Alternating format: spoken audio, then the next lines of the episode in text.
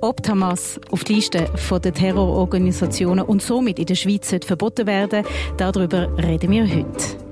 Ihr hört hinter den Schlagzeilen der aktuelle Podcast von CH Media. Mein Name ist Joel Weil und bei mir im Studio unsere stellvertretende Chefredaktorin von der Zentralredaktion Doris Kleck. Ich grüße dich, Doris. Hallo Joel, danke für die Einladung. Wenn Doris und mich eine Sache unterscheidet, dann ist es unsere Geduld. Ich habe gar keine und Doris, finde ich, hat eine ausgesprochene.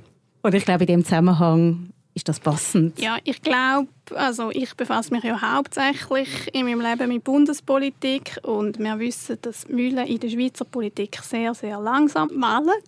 Ähm, Prozesse sind lang. Das hat den grossen Vorteil, dass man viele Leute involviert, wenn man ein neues Gesetz macht. Ähm, die Gesetze sind breit abgestützt, aber das dauert halt alles. Lang. Findest du, dass wir wegen dem auch automatisch sauberer arbeiten? Ja, natürlich. Also bei uns gibt es nicht das Hüst und Hot. Wir haben das Zweikammersystem zwischen National- und Ständerat. Also wenn der Bundesrat einen Vorschlag macht für ein Gesetz, dann geht es in beide Kammern. Man dort Differenzen bereinigen. Und manchmal kommt, wird dann auch noch das Volk dazu befragt. Äh, das ist ein Prozess, der grossartig ist, der wirklich zu guten Ergebnissen führt. Und auch das Zweikammersystem, das hilft, dass dass man gute Lösungen findet, dass man auch Fehlentscheid von der einen Kammer noch korrigieren kann oder wenn man im laufenden Prozess gescheiter wird, dann fließt das alles in Gesetz. Aber natürlich, wenn etwas passiert auf der Welt, dann tut sich die Schweiz schwer, sich schnell zu positionieren. Zuerst ähm, mal überlegen ja, das ist, halt, ja, das ist halt nicht wie in Deutschland, wo man eine Mehrheitsregierung hat. Die deutsche Koalitionsregierung, die weiß, die hat im Bundestag eine Mehrheit. Was die Regierung beschließt, dass dort das Parlament absegnen. Und so ist das in der Schweiz halt nicht. Jetzt äh, sind wir an dem Punkt, wo die Sicherheitspolitische Kommission der Bundesrat damit beauftragt hat, die Hamas als Terrororganisation einzustufen. Das hängt natürlich direkt jetzt mit dem Krieg zwischen Israel und Gaza zusammen. Warum sind wir erst jetzt an dem Punkt oder strategisch, organisatorisch, wie sind wir an den Punkt gekommen? Ja, ich glaube, die Ereignisse über das haben auch die Schweizer Politik, die Schweizer Politikerinnen und Politiker, Parteien und glaube auch selber der Bundesrat sehr aufgewühlt. Und die Frage ist ja, was die Schweiz machen kann. Und dann kommt halt sehr schnell die Frage, ähm, wie gehen wir mit der Hamas um oder Hamas, wie du so schön sagst. In der Vergangenheit ist immer wieder darüber diskutiert worden, ob man die als Terrororganisation einstufen soll. Vor allem von der SVP hat es in den letzten paar Jahren zweimal so Vorstöße gegeben, wo das Parlament und auch der Bundesrat immer abgelehnt haben. Und da gibt es verschiedene Gründe dazu. Das eine ist mehr so ein inhaltlicher, materieller Grund. Die Schweiz sieht sich oder ist stolz auf ihre Tätigkeit als Vermittler in Konflikt, auf ihre guten Dienste und sie hat immer, der Bundesrat hat immer argumentiert, wenn wir sie als Terrororganisation einstufen, dann schneiden wir uns ins eigene Bein. Wir erreichen mehr, wenn wir mit den Leuten reden und verhandeln Und es ist halt so, die Welt ist schlecht. Es gibt böse Akteure, aber mit denen muss man gleich im Gespräch bleiben. Ist denn die Schweiz so ein guter und so ein wichtiger Verhandlungspartner auf internationaler Bühne dass das notwendig ist? Ich glaube, die Schweiz ist immer wieder Schauplatz von wichtigen, von wichtigen außenpolitischen Verhandlungen. Zum Teil phasenweise haben wir zum Beispiel Atomgespräche mit dem Iran in der Schweiz gehabt. Es hat auch Gespräche zu Syrien in der Schweiz gegeben. Wir haben dann zumal, kann man sich heute nicht mehr vorstellen, dass sich der US-Präsident mit dem russischen Präsident trifft. Aber Biden und Putin haben sich auf Schweizer Boden in Genf getroffen. Ist nicht allzu lang her. Und die Schweiz hat vor allem auch ein Schutzmachtmandat, unter anderem vertritt sie die Interessen der USA im Iran. Weil die USA haben ja Beziehungen zu Teheran abgebrochen nach den Geiselnahmen auf der US-Botschaft. Und gerade ist, glaube das Iran-Mandat ist auch in Bezug auf den Nahostkonflikt und auf die Beurteilung von der Hamas, wenn man die einstuft, ein wichtiges Mandat. Du hast vorhin schon die Parteien angesprochen. Darauf kommen wir natürlich zu sprechen, zu schauen, welche Partei sich wo positioniert. Bis jetzt war es ja so, dass die Schweiz Organisation nur als Terrororganisation hat können deklarieren, wenn sie auf der Sanktionenliste der UNO gestanden ist. Warum sind wir mit unseren Entscheidungen so sehr an die UNO gebunden. Genau, und das ist, jetzt kommen wir eigentlich gerade auf den zweiten Punkt, wieso dass die Schweiz bis jetzt Hamas nie als Terrororganisation anerkannt hat. Ähm, die Schweiz ist ein neutrales Land und die Neutralität bedingt auch ein bisschen, dass wir außenpolitisch ähm, nicht sehr aktiv Entscheidungen fällen, sondern wir stützen uns in vielen Belangen auf die UNO ab und manchmal auch auf die EU. Wir kennen die ganze Diskussion im Zusammenhang mit dem Ukraine-Krieg auch. Die Schweiz übernimmt Sanktionen zum Beispiel, wenn sie von der UNO erlassen werden, dann übernehmen wir es immer. Und wir nehmen in den meisten Fällen übernehmen wir es auch, wenn es von der EU erlassen werden. Aber auch da gibt es Unterschiede. Also, es ist ein komplexes Wesen, das Sanktionswesen. Die EU hat verschiedene Listen. Sie hat zum Beispiel geografische Listen, also Sanktionen, die die Ukraine betreffen. Die übernehmen wir. Die EU hat aber auch thematische Sanktionslisten, zum Beispiel Verletzungen von Menschenrechten, wo zum Beispiel chinesische Funktionäre drauf sind, ähm, wo Menschenrechte von der Uiguren verletzen, die übernehmen wir ja zum Beispiel nicht. Und die EU hat also Terrorlisten, wo wir bis jetzt nicht übernommen haben. Und das ist so ein Wesensmerkmal von der Schweizer Außenpolitik, dass wir uns auf Entscheid von der UNO und teilweise auch von der EU abstützen. Das hat eben mit unserer Neutralität zu tun. Und das kann man jetzt gut finden oder man kann es schlecht finden. Und du siehst, du kannst schon meine Gedanken lesen, Doris. Würde es dann nicht viel glaubwürdiger machen und uns in unserer Schweizer Identität stärken, wenn wir einfach so Entscheidungen alleine fällen würden? Ich glaube, das ist wie so ein, ein Paradox. Ähm, die, die Verfechter sind von einer harten oder strikten Neutralitätsauslegung, sind ja eigentlich auch die, die finden, die Schweiz ist ein souveränes Land und sollte selber entscheiden. Und bei den Sanktionen oder jetzt bei der Einstufung von der Hamas als Terrororganisation kommen da verschiedene Interessen, stehen sich gegenüber und da sieht man, die Welt ist nicht schwarz-weiß und es ist nicht so einfach. Bis jetzt steht nur die Al-Qaida und der IS in der Schweiz auf der Liste der verbotenen Terrororganisationen. Und die Al-Qaida ist ja sehr schnell auf die Liste gekommen. Das stimmt. Der Bundesrat hat gerade im Anschluss an 9-11, also den Anschlag auf das World Trade Center in New York von der Al-Qaida, hat er die Al-Qaida verboten. Er hat das dann zumal gemacht auf der Grundlage der Bundesverfassung. Die erlaubt ihm nämlich, Massnahmen zu ergreifen zur Wahrung der inneren Sicherheit der Schweiz und auch zum Schutz der auswärtigen Beziehungen.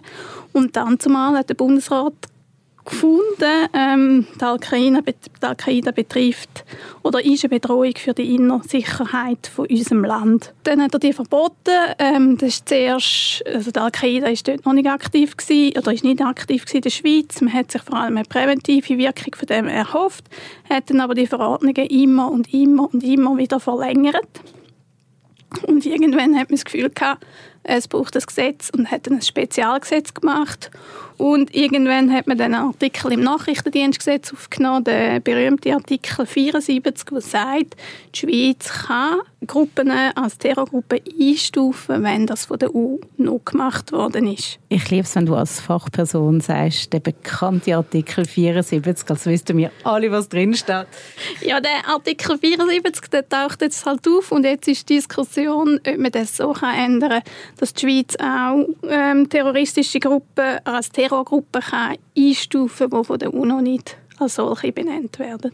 Was passiert denn jetzt zwischen der Beauftragung bis der Bundesrat das annimmt? Der parlamentarische Ablauf ist so, die Sicherheitspolitische Kommission hat gestern, das ist doch ein kleines Wunder, einstimmig beschlossen, dass der Bundesrat soll ähm, die Hamas verbieten. Das ist ja schon so ein Indiz, ob es der Bundesrat annimmt oder nicht. Ja, ich glaube, wenn alle Parteien dahinter stehen, ist sind das, das schon ein sehr starkes Argument. Und wir haben ja auch den Bundesrat Gassis, unseren Außenminister, die Woche vor den Medien gehabt, und er hat dort die Terroranschläge von der Hamas stark verurteilt. Und er hat dort auch schon Parallelen gezogen zu der Al-Qaida. Er hat gesagt, im Bundesrat sind Hände gebunden, es gibt eigentlich wenig Spielraum, aber er hat dort schon Vergleich gemacht zu der Al-Qaida und hat da quasi schon ein Türchen aufgemacht, dass man die Hamas könnte ähm, verbieten aber eben, jetzt haben wir die, die Motion von der Sicherheitspolitischen Kommission.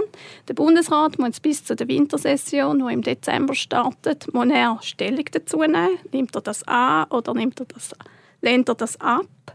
Und dann geht das in den Nationalrat, dann tun die die Motion annehmen oder sie tun sie ablehnen und dann geht es in den Ständerat und wenn beide Kammern finden, ja, wir wollen das, dann wird der Bundesrat das Gesetz ausarbeiten und dann geht es wieder ins Parlament. Also das ist ein das ist ein sehr langer Weg. Also das ist einfach unser genau normaler so Gesetzgebungsprozess. Per wann? Wenn das all die Instanzen sich durchgeschlängelt hat, per wann wäre das bei uns in der Gesetzgebung?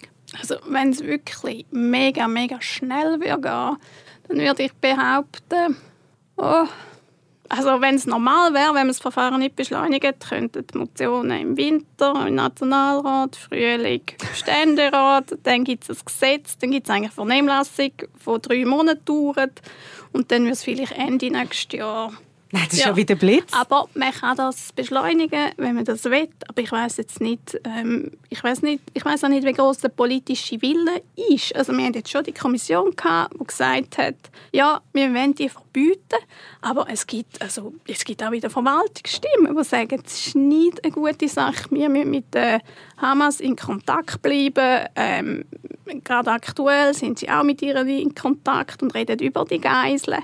Es ist nicht so trivial. Aber ich glaube, im Moment gibt es einen starken politischen Willen, um ein Zeichen zu setzen. Aber es ist nicht so, dass alle finden, es ist mega lässig. Im Gegenteil, die meisten Parteien in der Schweiz finden ja eigentlich nicht, dass man Hamas auf eine Terrorliste setzen und somit auch in der Schweiz sollte verbieten. Es sind ja vor allem die bürgerliche SVP, die sich sehr stark für ein Hamas-Verbot einsetzt. Warum ist das so? Ja, ich glaube, die SVP hat immer eine starke Nähe zu Israel. Ähm, das hat wahrscheinlich auch mit dem Islamkritik zu tun, wo die Partei, das ist ein Kurs, den sie fährt, und der nationalistische Kurs vom Netanyahu, der gefällt natürlich, der gefällt natürlich rechten Politiker und ausgesprochen der SVP.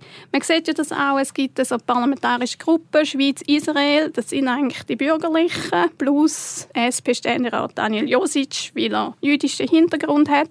Und dann gibt es die parlamentarische Gruppe ähm, Schweiz-Palästina, wo außer außer der GLP-Nationalrat Beat Flach alle in der SP oder Grünen sind. Es gibt in dieser Frage vom Nahostkonflikt gibt es zwei Lager. Es gibt die Linken, die eher auf der Palästinenserseite sind. Es gibt die Rechten, die eher auf der Seite vom Staat Israel sind. Das lässt sich historisch begründen. Das hat natürlich mit der Nähe von Israel zu den USA zu tun, mit dem ganzen Imperialismus-Diskussion und so. Die Linken haben Mühe mit dem israelischen Staat und sind auf der Seite der Anführungs- und Schlusszeichen unterdrückten Palästinenser. Es hat ja historisch gesehen die Nähe zwischen also der linksextremen RAF und PLO. Das kennen wir. Und jetzt ist es ein bisschen die Frage, also die SVP hat mehrfach versucht, Hamas ähm, zu verbieten. Sie hat dann zumal aber auch von der FDP keine Unterstützung gehabt und von der Mitte, also nur sehr vereinzelt. Und ich glaube, da hat sich jetzt wie so ein es hat jetzt, glaube ich, doch schon unter dem Eindruck von dem Wochenende hat sich da etwas geändert. Aber eben in dieser sicherheitspolitischen Kommission sind auch Mitglieder von der SP und der Grünen gewesen, die sich dahinter gestellt haben. Vielleicht sind sich da die Fronten auch ein bisschen am Aufweichen.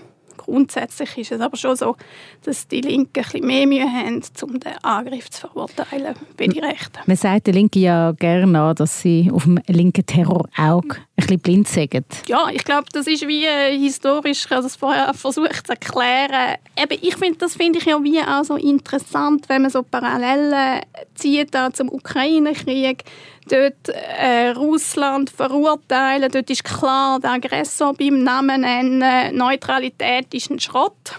Oder? Und jetzt sind und die Rechte, oder vor allem die SVP, die hat da eher ein Mühe gehabt, um sich zu positionieren, um zu sagen, Russland ist der Aggressor, es geht überhaupt nicht. Es gibt, gibt ja dann wie so die Relativierungen, ja, mit den NATO-Erweiterungen und so. Und jetzt bei dem Nahostkonflikt sind halt wie die Rollen verkehrt, oder? Da hat man dann eben Fabian Molina, der SP-Außenpolitiker und Nationalrat, ist scharf kritisiert worden, wo er einfach von einer Gewaltspirale oder Gewalteskalation, glaube ich, geredet hat Und er hat jetzt sich nochmal versucht zu erklären und hat gesagt, auch im Gazastreifen gibt es Zivilisten, die muss man schützen. Und Israel kann ja nicht einfach wahllos bombardieren. Ähm, es ist eine humanitäre Erpressung, wenn man Strom und Wasser abstellt. Und ja, ich finde das noch interessant und ich finde das auch im Hinblick auf die ganze Neutralitätsdebatte ein bisschen, äh, also nicht ein bisschen, sondern wirklich interessant ich glaube, man schaut dann die Neutralität, eben, je nachdem, von wo das man kommt und um welchen Konflikt das geht, schaut man anders auf die Neutralität. Und vielleicht ist das Konzept eigentlich gar nicht so schlecht. Jetzt hat's ja, wir haben es vorhin schon angesprochen, bei jeder Partei hat es ja irgendjemand, der sich dem dagegen stellt. Auch bei den Linken hat es immer wieder einzelne Parteimitglieder, die finden, doch, Hamas gehört doch auf die Terrorliste. Wie wird das in den Parteien wahrgenommen, wenn sich einzelne Mitglieder ähm, Parteitenoren entgegenstellen? Ähm, ist für mich noch schwierig zu sagen. Ich glaube, da müssen wir wie wissen, ähm, wie die parteiinternen Diskussionen ablaufen. Also ist ja interessant, es hat sich jetzt von den Parteien hat sich eigentlich nur die FDP geäussert. Die haben wirklich ein Kommuniqué verschickt, wo sie gesagt haben, wir müssen jetzt Hamas verbieten und vielleicht auch nochmal Finanzströme überprüfen. Aber sonst haben jetzt mir jetzt glaube ich in meiner Inbox keine Medienmitteilung von einer Partei gehabt. Also ich glaube, die FDP hat sich da wirklich hintersinnt. Es hat auch Christian Massenfallen gesagt, es ist ein Fehler, dass wir uns in der Vergangenheit dagegen gewehrt haben. Aber ich glaube, die Diskussion wird vor allem bei den Linken intensiv geführt, wie man sich genau positioniert. Der SPK-Präsident Cedric Wermuth hat ja gesagt, es geht jetzt auch nicht um Hamas, es bringt nichts, sondern eigentlich der richtig Böse ist der Iran. Und natürlich, der Iran hat die äh, Terrorattacke äh, zumindest zugelassen, aber ziemlich sicher auch unterstützt in irgendeiner Art und Weise. Wie wissen wir nicht genau. Und die Schweiz hat im Iran das Mandat dieser Schutzmacht. Man übernimmt im Moment, glaube ich, nicht Sanktionen, die die EU erlassen hat. Also man ist da sehr zurückhaltend. Was hat denn die Schweiz für Möglichkeiten gegenüber der Hamas, wenn sie als Terrororganisation eingestuft wird, werden? Ja, ich glaube, es geht vor allem darum, dass man, also bei der Al-Qaida und bei der IS hat zum Beispiel auch Verurteilungen gegeben, wenn Leute ähm, Propaganda von deren Organisation ähm, weiterverbreitet hat, dann hat man das können das Gericht bringen. Es sind auch ähm, Verurteilungen hat's gegeben. Ich glaube, das ist etwas. Ich weiß nicht genau, wie es mit Finanzströmen ist. Das müsste dann glaube auch, wenn es so ein Gesetz gibt, sind das Fragen, die dort müssten angeschaut werden. Also Geldströme heißt zum Beispiel wenn die Hamas ein Bankkonto in der Schweiz hätte, um das so ganz einfach abzubrechen? Genau, dann müsste die Bank ziemlich sicher sagen, du Damals hat bei uns ein Bankkonto eröffnet. Das passiert natürlich nicht so. Ich glaube, die sind auch heutzutage eher auf Bitcoin wie auf äh, physische ähm, Bankverbindungen in die Schweiz angewiesen. Aber ja, ich glaube, die Finanzströme, das ist etwas, was man sicher auch mit anschauen die, ähm, die Sicherheitspolitische Kommission hat ja auch den Auftrag gegeben, dass man Sanktionen gegen Hamas prüft und die ganze Finanzierung. Das wäre sicher vor allem auch bei diesen Sanktionen wichtig. Jetzt haben wir am 22.